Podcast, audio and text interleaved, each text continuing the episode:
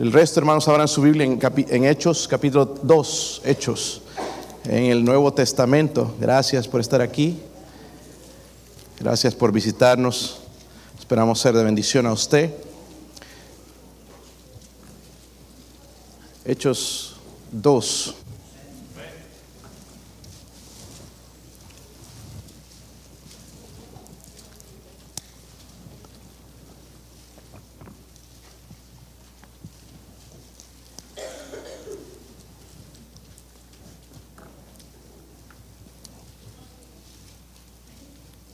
Estás emocionado, ¿verdad, hermano? Si lo tienen, hermanos. Vamos a leer el 37 al 42. Yo voy a tratar de usar el contexto. Eh, versículo 37 lo leo yo, ustedes el, el 38 y todos juntos leemos en el 42. Dice, al oír esto se compungieron de corazón y dijeron a Pedro y a los otros apóstoles, varones hermanos, ¿qué haremos?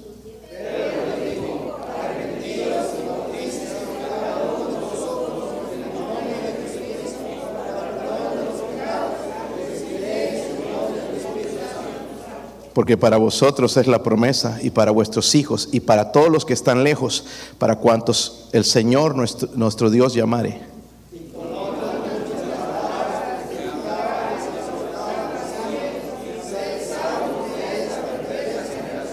Así que los que recibieron su palabra fueron bautizados y se añadieron aquel día como tres mil personas y perseveraban en la doctrina de los apóstoles, en la comunión unos con otros en el partimiento del pan y en las oraciones.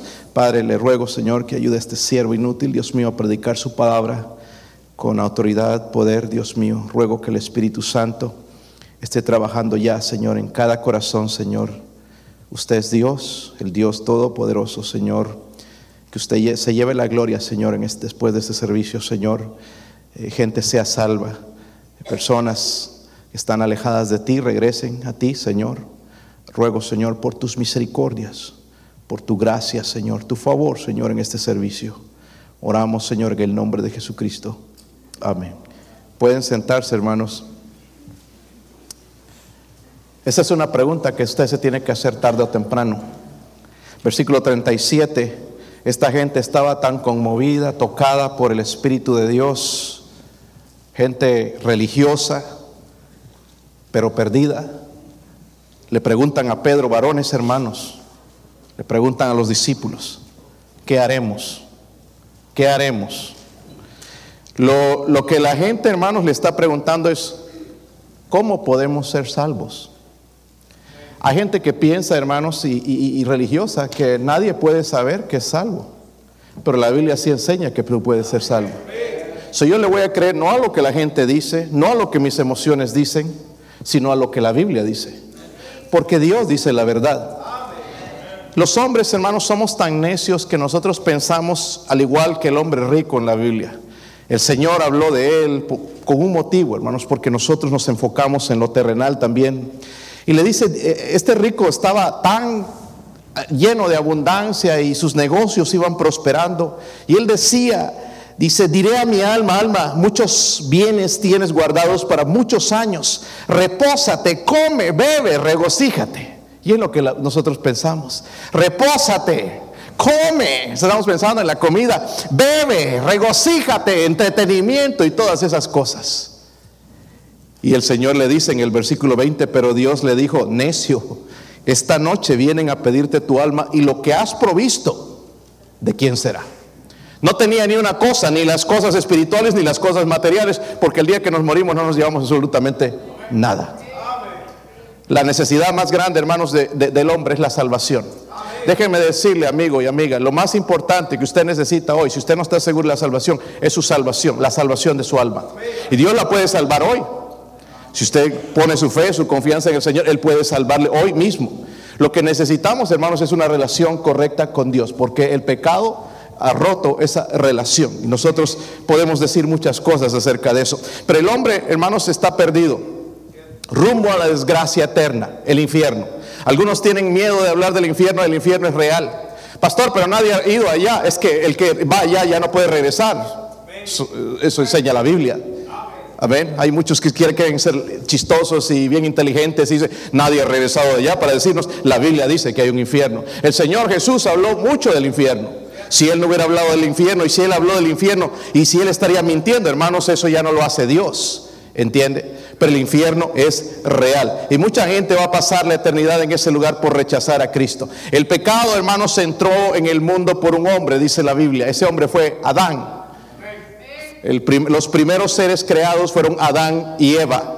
Y pecaron. Dios les dijo, no, ustedes, Él les dio libre voluntad a ellos. Él los creó con el propósito de adorarle voluntariamente, no como un robot diciendo, Dios te amo, Dios te amo, Dios te amo, Dios. No, sino voluntariamente, como nos ha creado a nosotros. Pero ahí estuvo la serpiente interviniendo con Eva y la engañó y le, va a entrar entonces el, el pecado. Dice la Biblia en Romanos 5:12, por tanto, como el pecado entró en el mundo por un hombre Adán. Dice, y por el pecado la muerte. Si usted no cree que es pecador, vamos a esperar los años a ver si no muere. Por lo que sabemos, hermanos, somos bien frágiles. ¿Verdad? Si nos pasa un carro ahí a la salida, hermanos, nos mata. Yo no, ah, no, yo resisto, pastor, tengo cuerpo de hierro. No, te caes de unas escaleras, te puedes matar. Somos frágiles. La edad nos va acabando. Eh, una enfermedad nos puede matar. La paga, dice el pecado, la Biblia dice, la paga del pecado es muerte. Entonces, mucho más dice, eh, perdón, dice por el pecado la muerte, así la muerte pasó a todos los hombres por cuanto todos pecaron. ¿Podríamos reconocer una cosa esta mañana? Todos somos pecadores. ¿Podría levantar su mano usted y reconocer que es pecador? Hay algunos que no son, pero la Biblia dice que todos somos pecadores. Ahí está nuestro problema con Dios. Todos somos pecadores. Todos somos pecadores. y lo interesante, hermanos, hasta ahí eran malas noticias. Dice, todos pecaron. Pero luego en el versículo 17, ahí vienen las buenas noticias. En Romanos, estoy en Romanos 5, versículo 17. Pues si por la transgresión de uno solo, ahí está hablando de Adán, reinó la muerte, mucho más reinarán en vida por uno solo. Y dice, Jesucristo. Jesucristo. Los que reciben la abundancia de la gracia, de eso estaban cantando las hermanas hoy, de la gracia los que recibieron la abundancia de la gracia y el don de la justicia, los que recibieron, no los que trabajaron por ella, los que hicieron cosas para ganarse, no, la gracia es un favor de Dios a usted y a mí, es un favor inmerecido. Tristemente Satanás, hermanos, ha peleado contra esa verdad desde el principio. Cuando pecó, antes de que pecara Eva, una de las cosas que le dijo Satanás a Eva, no, Dios dice que si comemos de este árbol vamos a morir. Y, el diablo mentiroso, no moriréis. Hay unas religiones enseñando, no, no infierno. Esa mentira viene desde Satanás. Sí existe el infierno. No moriréis. Y la Eva entonces agarró el fruto, comió y engañó, fue engañada y luego eh, eh, eh, indujo a Adán a pecar y ahí entró el pecado a toda la humanidad. En ese momento el hombre creó, hermanos, cuando ellos reconocieron que estaban ya desnudos, porque al principio no sabían, pero luego se dieron cuenta que estaban desnudos y Dios les hace la pregunta, ¿quién les dijo que estaban desnudos? Ya habían pecado. Y entonces se hicieron unos delantales de hojas, quizás del mismo fruto del que comieron, hicieron delantales para cubrirse porque tenían vergüenza. El pecado avergüenza. Y eso, eh, ahí comienza, hermanos, la primera religión. Hoy hay iglesias peleando que nosotros somos la primera religión. No, la primera religión comenzó aquí, con Satanás. No con Dios, con Satanás cubriéndose, tratándose de cubrir de la vergüenza. Y después Dios les va a hacer las túnicas de, pieles, porque Él no aceptaba eso, que las hojitas no tenía. Y ahí fue cuando murió el primer animalito, fue, fue sacrificado, ¿verdad? Y la primera vez que hubo sangre y, los cubrió entonces. Y eso, hermanos, llevaba apuntando a la salvación en Cristo. Vamos a hablar de eso en Génesis 4, versículo 3 y al 5 dice, y aconteció andando el tiempo que Caín trajo del fruto de la tierra una ofrenda a Jehová, y Abel trajo también de los primogénitos de su oveja, de lo más gordo de ellas, y miró Jehová con agrado a Abel y a su ofrenda, pero no miró con agrado a Caín y a la ofrenda suya. Abel era, dice que era un granjero, un ranchero, pues trajo frutos allá y le presentó los frutos a Dios, pero no era lo que Dios había pedido. Abel entendió, no, hay que llevar un corderito, sacrificarlo, reconociendo que soy pecador y este alguien tiene que morir para cubrir mi pecado, todo apuntando a Cristo. Pero eh, Caín no hizo eso. Y como se enojó, entonces mató a, su hermano. Pero ahí, hermanos, con este, con este Caín vemos también la primera religión. Yo voy a adorar a Dios a mi manera. En la manera que me gusta, con la música que a mí me gusta, en el lugar que aquí me gusta, como yo me he visto, y es la religión humana. Amén. Quiero hablar y no estoy atacando a esta... Quiero dar un ejemplo nada más, no con el fin de atacar a nadie Simplemente mencionar, y si hay falsas doctrinas hay que enseñarlas. Hay que decirlas. Por ejemplo, el catolicismo. Todo creyente, según ellos, todo creyente es un peregrino que camina hacia la salvación, sin poder poseer la certeza de haberla alcanzado. Por eso se burlan de nosotros y nos dicen, ¿cómo ustedes pueden saber que hay la salvación? Nadie está seguro. Pero Miremos entonces algunas cosas. Dice, esa certeza solamente se puede tener en el juicio final. Yo tengo que esperar hasta el final a ver qué Dios hace conmigo. Si voy a esperar hasta el final y me morí ya es tarde. Porque la salvación es en vida, mis hermanos. Pero esto es lo que les enseñan. Según ellos, no la Biblia enseña una salvación gradual. Es decir, tú vas a ir siendo salvo paso a paso. ¿Ok? Como una balanza incluso. Si haces obras buenas o malas, y las malas son más pesadas, entonces te, vas a ir a otro lugar. Eh, dice, la salvación comienza mediante el bautismo, dicen ellos. Sin embargo, esa justificación no es definitiva. Interesante, ¿verdad? Te tienes que bautizar, para ser salvo y, y al final no eres salvo tampoco. No le garantiza su entrada al cielo, no recibe la justicia perfecta de Cristo, sino que queda en una condición de inocencia, inocencia de que todos somos pecadores. En el momento del bautismo su alma recibe una infusión de gracia, es lo que dicen. Luego la primera comunión o confirmación. Déjeme que decirle que la primera comunión es con Cristo, no con los hombres. La primera comunión y confirmación, dicen ellos, le otorgarán un incremento más de justicia. Ya al bautismo un poquito más de justicia. Entonces, como que ya vamos mereciendo el cielo. Dice, ¿cómo coopera con la gracia de Dios? Participando en los sacramentos, haciendo buenas obras, rezando, confesando sus pecados, haciendo una larga lista de actividades. Y si el católico coopera con la gracia, sus buenas obras acumulan méritos. Ya tienes más méritos. Entonces, como que si he hecho buenas cosas, soy salvo. La Biblia dice, no hay justo ni a uno.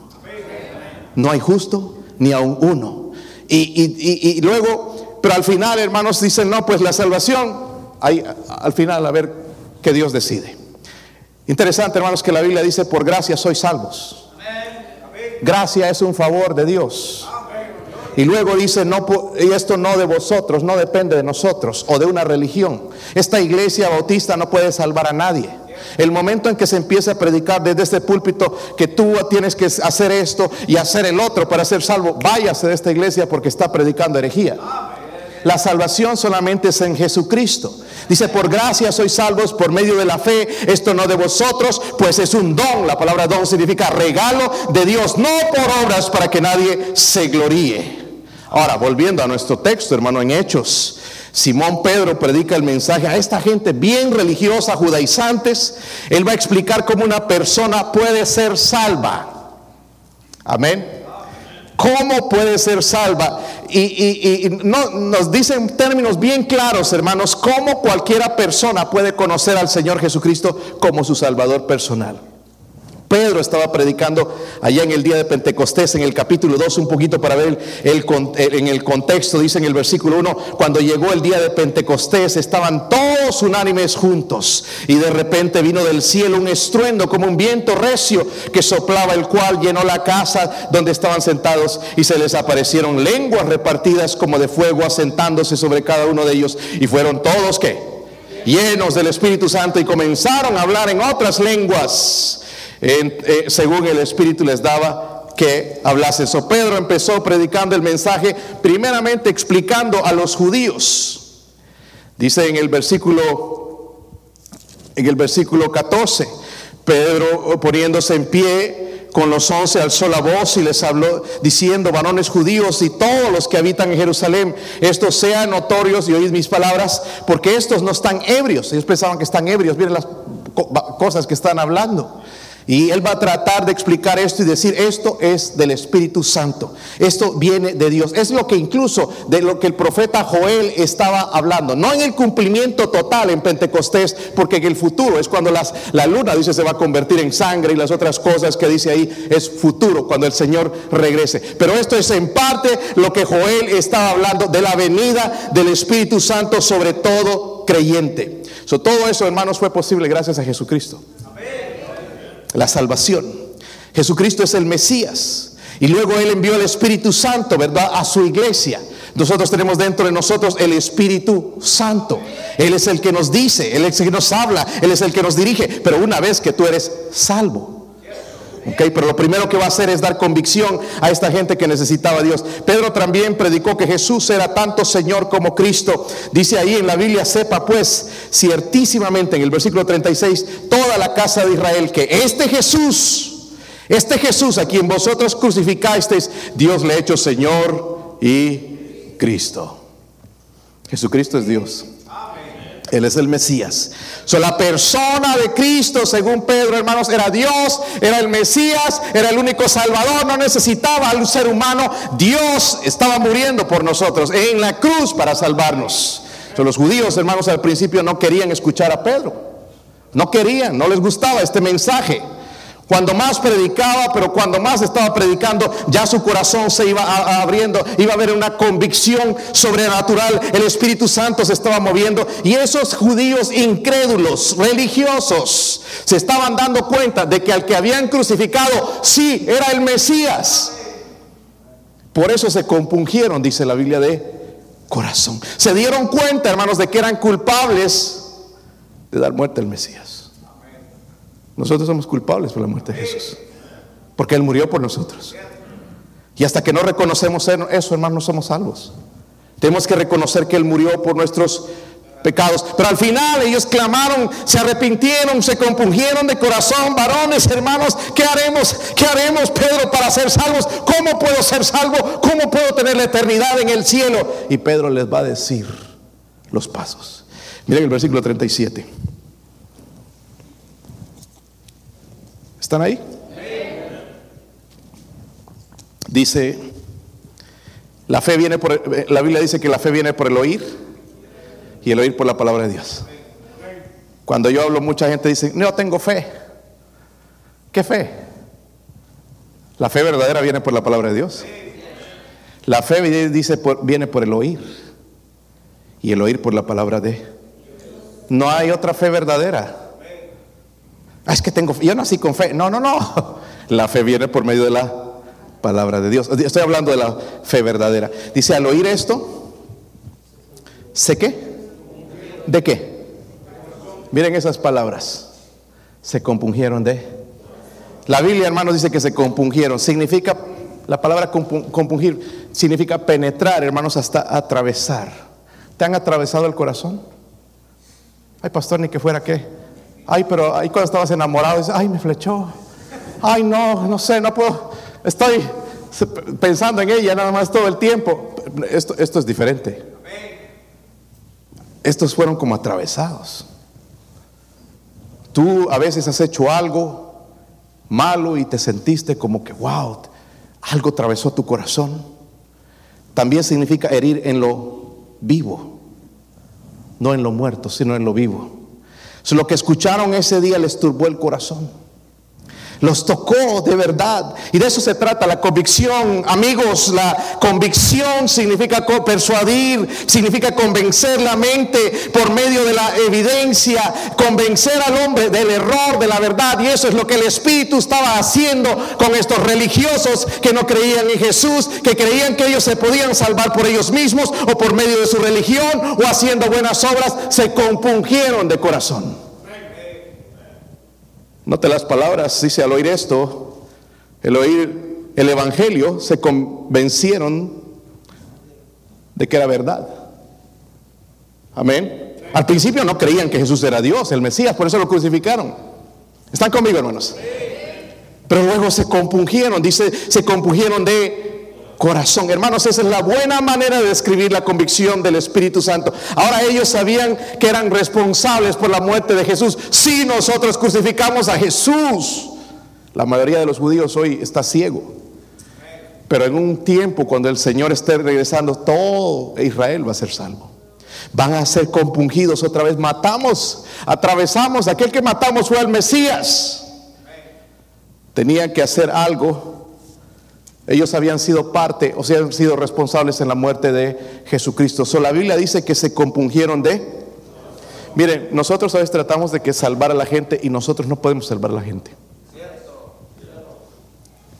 Tiene que ser el Espíritu Santo. No podemos forzar a la gente. Mira, arrepiéntate, ponte de rodillas de una vez. Es el Espíritu Santo. Pero miren, escúchenme, porque usted, no, yo no siento nada, no me nace. Dice, al oír esto, cuando que pusieron atención al mensaje. Y nada más si leyeras el mensaje de, de, Pedro, era un mensaje largo, no era corto. Se estuvieron atentos, escuchando, wow, este mensaje no me gusta, pero es cierto. Necesito ser salvo. Necesito ser salva. Dice la Biblia entonces que primeramente se compungieron de... So, para ser salvo necesito convicción, ¿verdad? De, mi pecado. Soy un pecador, he pecado contra Jesús. Yo soy responsable por la muerte de Jesús. Él murió por mis pecados. No murió en vano, no murió para, para hacer historia en un libro, murió por mí. Convicción. Luego, también en el versículo 37, vemos lo siguiente. Si están ahí, hermanos. Mire lo que dice, se compungieron de corazón y dijeron a Pedro y a los otros apóstoles, varones, hermanos, ¿qué haremos? ¿Qué haremos? Queremos ser salvos. Y aquí está la respuesta de Pedro. Pedro les dijo, arrepentíos sí Bautícese cada uno de vosotros en el nombre de Jesucristo para perdón de los pecados y recibiréis el don del Espíritu Santo, porque para vosotros es la promesa y para vuestros hijos y para todos los que están lejos, para cuantos el Señor nuestro Dios llamare. Y con otras muchas palabras testificaba y les exhortaba diciendo, ser salvos de esta perversa generación. Así que los que recibieron su palabra fueron bautizados y se añadieron aquel día como tres mil personas versículo 41 hay una frase que es importante. Primeramente se compungieron, fueron convencidos por la palabra de Dios. Amén. No estamos hablando aquí de sentimientos, estamos hablando de algo que Dios estaba haciendo en sus corazones. Se compungieron de corazón. Luego, otras palabras importantes, hermanos, todas son importantes, pero en el versículo 41 ahí está la respuesta de ellos, dice a los que recibieron. Tú puedes recibir a Cristo, puedes rechazarlo. Pero los que recibieron. Los que recibieron su, creyeron el mensaje, el evangelio, no que hicieron buenas obras. Recuerda que un montón de gente, están perdidos, pero dicen los que recibieron. Pedro les dijo, arrepentíos. Judíos, hermanos incrédulos, heridos en el corazón por la convicción del Espíritu Santo, gritaron, Pedro, ¿qué haremos? Queremos ser salvos. Pedro no les respondió, deja, no les dijo esto Pedro. Deja, deja de pecar ya, cambia tu vida, cambia la hoja de, tu vida, abandona tus viejos hábitos, haz penitencia o arrástrate de, tu vientre hasta el mar rojo. No, no, no les dijo nada de eso. Les dijo arrepiéntense y bautícense. Pero primero les dice arrepentíos. Cuando hablamos de arrepentir, he mencionado varias veces esto, pues algo que tiene que estar ya en nuestra mente. No significa sentir pena o llorar o lamentarse sino cambiar de opinión, porque a veces nos da remordimiento. Y eso es lo que pasó con Judas. Judas vendió a Jesús, la Biblia dice que se arrepintió, pero en realidad lo que él no se arrepintió nunca de su pecado, le remordía haber entregado a Jesús. Y fue y se colgó y se, se mató él mismo. Eso no es lo que estamos hablando, estamos hablando de arrepentimiento. Y arrepentimiento significa cambiar de opinión. Arrepentimiento significa cambiar el pensamiento, la actitud de uno. Hermanos, escúchenme bien esto. El arrepentimiento es la primera fase de creer verdaderamente en Jesucristo. Es la primera fase. Arrepentimiento. Porque dice que Jesús, su nombre Jesús significa Salvador. Si Él vino a salvar el mundo, ¿qué somos nosotros? Culpables, pecadores. Amén. So, el primer paso, hermanos, es que somos pecadores y, ese arrepentimiento es la primera fase para creer. Número tres, estos judíos pensaban en Jesús como un gran maestro. Pensaban en él como un gran profeta, incluso un hombre excepcional con poderes sobrenaturales, pero ellos deberían cambiar de opinión. No es solamente un maestro, no solamente es un hombre que hace milagros, es el Mesías, es Dios, es el Salvador. Ellos tenían que creer en su corazón eso. Tenían que aceptarlo como Señor. Tenían que aceptarlo como Cristo. Estaban engañados a sí mismos acerca de Jesús, pero ahora necesitaban aceptarlo como el Mesías. Mire el versículo 41, entonces otra vez dice, los que recibieron su... Eh, está hablando, hermanos, esta gente que se convirtió. Tengo que ser convencido, pero también convertido por el Espíritu Santo. Y ahí es donde empieza ese cambio. Para ser salvo necesitas aceptar quién es Jesús. Hablamos de Jesús y no conocemos quién es Jesús. Jesús es Dios. Y él dijo en, en, Juan 8:24, por eso os dije que moriréis en vuestros pecados, porque si no creéis que yo soy en vuestros pecados, moriréis. En la clase de los jóvenes estábamos viendo Éxodo 3. En Éxodo 3 Moisés le pregunta a, Dios, a Jehová, le dice, ¿cómo me voy a presentar a los judíos? ¿Qué les voy a decir? Porque él estaba hablando con, con Dios. Y los judíos no conocían a Dios. ¿Quién les voy a decir que me apareció? Y él dice, yo soy. Diles, yo soy. Apareció. Y aquí Jesucristo dice, si no creéis que yo soy, so Jesucristo es Jehová. Algunos por ahí dicen que no es, pero Jesucristo es Dios. Jesucristo es Dios. Si Él no fuese Dios, no tendría el poder para salvar. Creo que Dios no podía sentir la angustia, no podía sentir lo que nosotros sufrimos, pero Cristo era cuerpo 100% humano, 100% Dios. Cuando sufrió, subió a la cruz, Él sentía todo el dolor, el sufrimiento, la sed, el dolor de ser eh, eh, crucificado. Él estuvo consciente de todo lo que estaba pasando. ¿Por qué? Porque también era un ser humano. El Señor está convenciendo tu corazón, llamándote a ser salvo. Esto se llama extender la gracia. Qué bueno que escogieron ese cántico, aunque no, quizás no lo entendió bien, pero gracia. Para ser salvos necesitamos gracia. No hay nada que nosotros hagamos para merecer el cielo.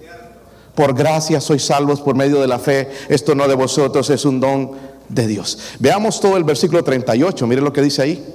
Pero les dijo, arrepentíos y bautícese cada uno de vosotros en el nombre de de aquí han salido eh, malas interpretaciones acerca de este versículo para perdón de los pecados y recibieron el don del... Hay, gente enseñando que tú tienes que eh, arrepentirte, entregarte y bautizarte para ser salvo. Y eso no es lo que está diciendo el versículo. Recuerda el trasfondo, son judíos, judaizantes. No creen que Jesús, aceptan a, Jehová, aceptan al Espíritu Santo, pero no aceptan a Cristo. Tenía que cambiar, porque la palabra eh, bautismo ahí significa identificarse. No solamente habla de esto, la palabra es, bautismo es una palabra griega sin traducir, pero si la traducimos significa sumergir. Amén.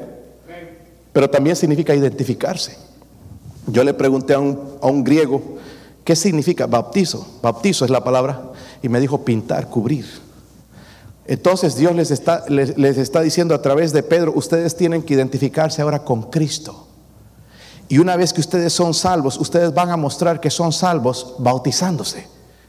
No tienes que ser salvo y bautizarte para ir al cielo. El ladrón en la cruz nunca se bautizó. Ay, pero es que Jesús no había muerto. No, no, esas son eh, eh, declaraciones fuera de, la palabra de Dios. Que Jesús le dijo, de cierto te digo que hoy estarás conmigo en el paraíso este versículo, hermanos, recuerden, ahí son judíos, recuerden el trasfondo, no conocían quién era Jesús. Muchos de nosotros no conocemos quién es Jesús. Confiamos en nuestra religión, confiamos en un pastor, confiamos en un sacerdote, confiamos en cualquier persona y lo que nos dicen para ser salvos, pero tú tienes que poner en tu confianza en Jesucristo para ser salvo. No en mí, no en ningún sacerdote, no en ninguna autoridad religiosa, Jesús. Cree en el Señor Jesucristo y serás salvo, dice la Biblia. Cree en el Señor Jesucristo. Esta gente estaba así, hermanos, desconociendo a Jesús, pero ahí se dieron cuenta y se compungieron de corazón. Entonces dijeron, Pedro, entonces ahora reconocemos que Él es Jesús, Él es el Mesías, Él es el Salvador. ¿Qué tenemos que hacer? Primeramente se compungieron de corazón, segundo lo recibieron. El bautismo, volviendo al bautismo, es un testimonio público de algo que ha sucedido. Miren, con el bautismo yo le estoy mostrando a la gente algo sucedió. Ahora soy un seguidor de Cristo. el, último mandamiento del Señor fue ir a hacer a todas las. Luego dice bautizándolos. Pero primero tengo que ser un discípulo. Luego bautizarme como, como como testimonio de que algo ha pasado en mi vida. Amén. ¿Cuántos son cansados? Digo casados. A ver, ¿tienen anillos? No tienen. ya se divorciaron tan rápido. ¿Quién tiene un anillo? A ver, muestre un anillo grande. Así, ahí está varios, miren. Anillotes, ¿no? no se avergüenzan. ¿Ese anillo los casó, hermanos? ¿Quién los casó? No me digan que Cristo, porque Cristo no estaba ahí. El predicador. ¿Sí o no? Tu anillo nada más es testimonio de que tú eres, es un símbolo de que eres casado. Todo sucedió en una, unos votos que hiciste, ¿verdad? Delante de Dios. Lo mismo el bautismo está mostrando que yo algo ha pasado en mi corazón, me he arrepentido, he creído que Jesús es mi Salvador, lo he aceptado. Ahora quiero bautizarme, quiero identificarme con Cristo. Y para ser bautizado, hermano, no tienes que ser la perfección. Porque por ahí también hay grupos enseñando, no, que tienes que hacer esto para bautizarte. Miren, aquí se convirtieron, eh, vamos a leer el versículo 41, los que recibieron su palabra fueron qué? bautizados. Mire, primero era recibir la palabra y luego fueron qué? Primero se convirtieron, primero recibieron a Cristo y luego fueron bautizados. Y miren esto, ahora tienen la, potestad de hacer esto. y se añadieron aquel día como tres mil personas. Imagínense esos doce discípulos. Sacaron un brazo, hermanos, como el mío, así, en ese día. Ay, en el nombre, te bautizo en el nombre del Padre y Hijo. cansado de bautizar tres mil personas. No estaba Pedro, y, estás viviendo sin pecado y sin... Ya recibieron a Cristo. Ese es, ese, es el primer requisito. ¿Quién sabe si Dios te va a dar vida para que te bautices después? Tú estás mañana, pasado, no tengo que hacer buenas obras, tengo que tomar las cosas de Dios en serio. ¿Dónde está eso en la Biblia? Dice, los que recibieron su palabra fueron, mire, ¿y cómo somos desobedientes con Dios? Fueron bautizados. Hay pastores que me bautizaron de, bebé. Cuando eras bebé, a ver, cuéntame cómo fue la historia. ¿Te acuerdas? Eso no se llama bautismo. La palabra ahí griega es raptizo, echar agua. Que esto fue que comenzó con Constantino. Constantino supuestamente fue un creyente, pero se estaba por morir, no se quiso bautizar. Y al final dijo, bueno, me estoy por morir, que lo bauticen. Y como ya no lo podían meter en el agua, le echaron gotitas. Y de ahí comenzó toda la, la tradición de bautizar bebés. Número uno, un bebé no puede recibir a Cristo porque no entiende. No sabe lo que es el pecado. Amén. Esto es una tradición humana.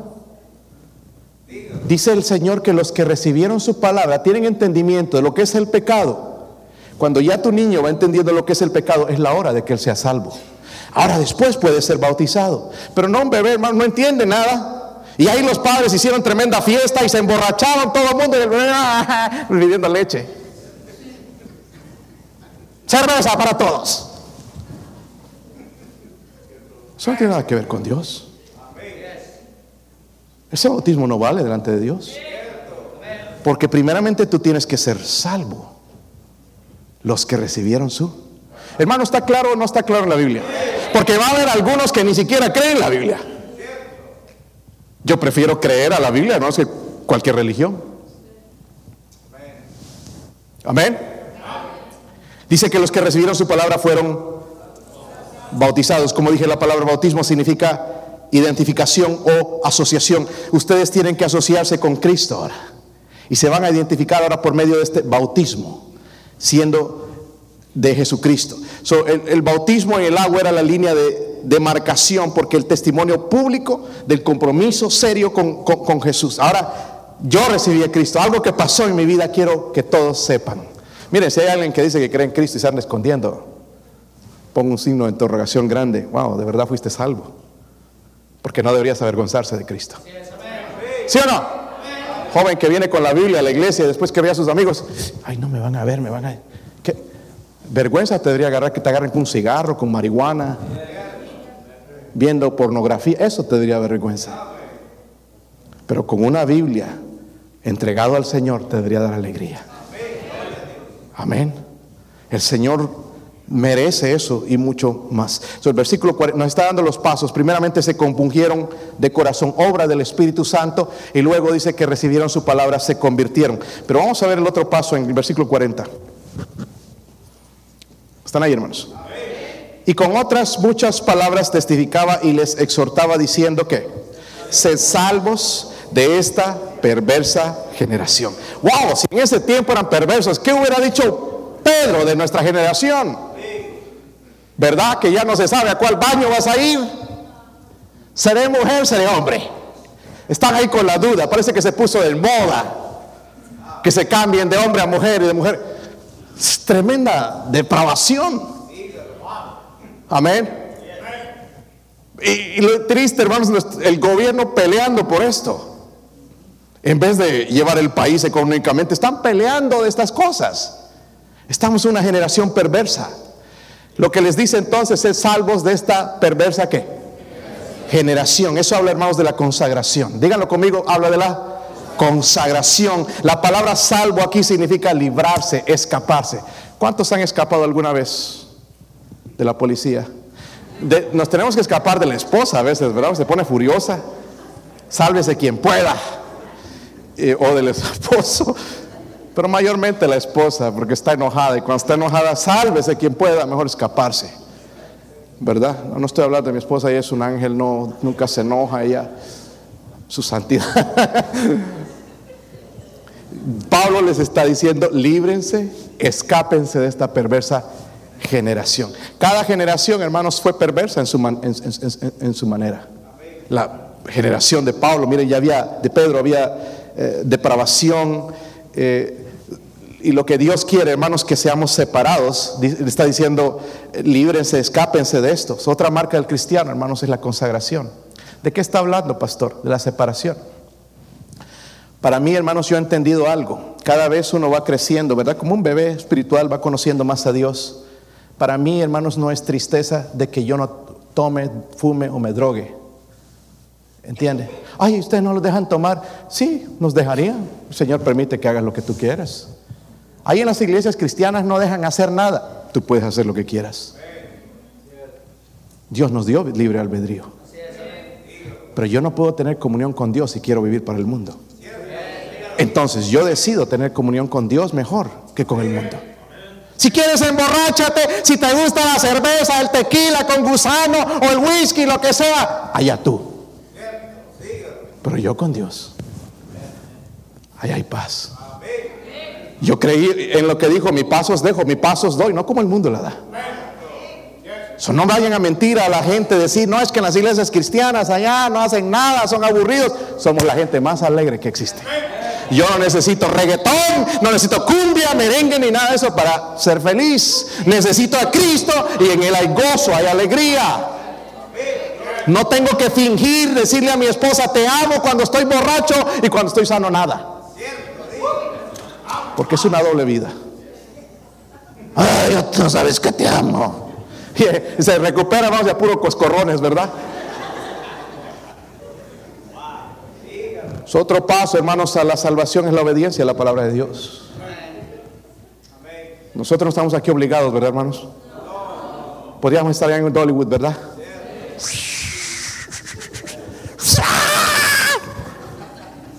Gritando, chillando allá y having fun. Pero estamos aquí en la casa de Dios. Y no digo que hay nada incorrecto en eso, hermanos. El que puede hacerlo cuando quiere está, bien, pero Dios es primero. Yo no escucho mala música, música del mundo, no porque, porque a mi carne le gusta. Créame, esta carne maldita, pastor, yo no sabía que era así. Mi carne le gusta. ¿A usted? Ah, estamos siendo honestos aquí necesitamos salvación. Pero prefiero mi comunión con Dios. No veo películas de terror y, con gente desnuda. ¿Por qué? Yo puedo verlo, pero no agrada a Dios. Prefiero mi comunión con Dios. Y dice el Señor por medio de Pedro, le dice, sed salvos, líbrense de esta perversa ¿qué? generación. Pero hay un paso más que demuestra la salvación. Versículo 42. Están ahí, hermanos perseveraban. Algunos dicen que, hay que perseverar para ser salvo. No, miren, este es el último ahí. Perseveraban porque eran salvos, dice el versículo 42, y perseveraban en la doctrina de quienes? De los apóstoles, esa era una doctrina de Dios, en la comunión unos con otros, en el partimiento del pan y en las oraciones. Y entonces, una vez que soy salvo, dice, perseveraban. ¿Qué haremos, Pedro? Dice, perseveraban en las, estas, todas estas. So, había una continuación, ¿verdad? Alguien Miren, no hay tal cosa de esto. Ay, yo antes era cristiano, ya no soy. No, no, no, no hay tal cosa. Un cristiano nunca deja de ser cristiano. Puedes caer, puedes ir bien, tocar fondo, pero tú regresas a Dios. Tú sabes quién es tu Dios. Tú sabes quién es tu. Tarde o temprano vas a regresar. Pero no hay tal cosa. No, yo era cristiano, no, ya me retiré de las cosas de Dios. No, no, no, no. Hay algo siempre que nos dice, tú perteneces a Dios. Y Dios nos está llamando enojado, vente, me que trefe, vente, regresa a los caminos de Dios. No, Dios está con amor, regresa a mí. Yo te amé, morí por ti en la cruz, derramé mi sangre por ti. Ven. No es ese Dios enojado que pensamos. Perseveraban en estas cosas. Primeramente en el versículo 42 dice, perseveraban en la doctrina. Eso eh, tenían una devoción por la palabra de Dios. Dígalo conmigo, devoción por la palabra de Dios. ¿Cuánta devoción tienes por la Biblia? ¿Hace cuánto fue la última vez que la leíste? Pero la última vez que la leíste no y que tocó tu corazón, que fue compungido por el Espíritu Santo. Yo necesitaba ese mensaje. Ahí estamos esperando mensajes preparados ya por los hombres. ¿Cuándo te habló Dios personalmente por medio de su palabra? Una devoción por la palabra de Dios. Versículo 42 también dice, en la doctrina de los apóstoles y en la comunión que unos con otros. Yo no sé, hermanos, qué van a hacer en el cielo algunos de ustedes. Allá va a estar en una esquina. ¿Quién es ese? El hermano fulano. No quiere compañerismo. Vamos a estar toda la eternidad, hermanos, conmigo. Wow, mira, imagínense qué desgracia. Tenemos que acostumbrarnos ya compañerismo cristiano. No con el pocatrancas, con el botijas y con aquellos amigotes marihuanos, no, no, con la gente cristiana. Porque hay algunos que quizás no les gusta estar entre el pueblo cristiano. Sí, con los amigos se pasan horas, eh, traigan las cervezas, aquí pago todo. ¿Y los cristianos qué? Hay pastores que son los hipócritas y tus amigos también. Solo que los hipócritas estos van al cielo y los otros no. Ay, pero van a la iglesia. Por eso vienen a la iglesia, para aprender, hermano. Pero es una devoción al compañerismo cristiano. Ahí habla de la eh, Santa Cena también, que ellos participaban, tenían en común. ¿Y cómo nos gusta a nosotros comer? Hablamos de comer, hermanos, ya los ojos ¡ah! se abren. Va a haber carne asada. ¡Wow! Ahí vamos a estar. Van a haber tamales. Pozole. Oh, pozole, vamos a la iglesia. Versículo 42. En el partimiento del pan y las oraciones. Una de las cosas, hermanos, que me he dado cuenta que no puedo vivir sin ella es la oración. Tengo que orar por lo menos cinco minutos. Yo no voy a venir aquí a mentir a la iglesia y que no, cinco, seis, diez horas por lo menos necesito cinco minutos de calidad con Dios. Eso no lo sentía antes, me podía ir al trabajo sin orar. Podía comer sin decir gracias, Señor, por estos alimentos. Pero una vez que Cristo vino, el Espíritu Santo vino y ahora me guía y me ayuda a ser agradecido, dar devoción, gloria a Dios. Gracias por los alimentos que hoy me has provisto. Hay cristianos que todavía no oran por su comida. ¿Qué tal si nos faltara, hermanos? ¿Qué haríamos? Ay, es que yo trabajo para tener, y si no habría, hermanos, a ver qué cazamos por ahí, ¿verdad? No se salvarían ni los tacuaches, ni los... Sálvese quien pueda. Como en estos países nos da pelado, ya no hay ni animales, creo. Todo lo que se mueve a sartén. Dios nos provee, hermanos, los alimentos. Y estamos y entrando en épocas, hermanos, donde va a haber escasez. Pero esto no me lo tienen que obligar. Hay una perseverancia, una continuación en, el deseo de escuchar la palabra de Dios, de leer la palabra de Dios, de compañerismo con los hermanos cristianos y también en, la oración. Mira el versículo 37.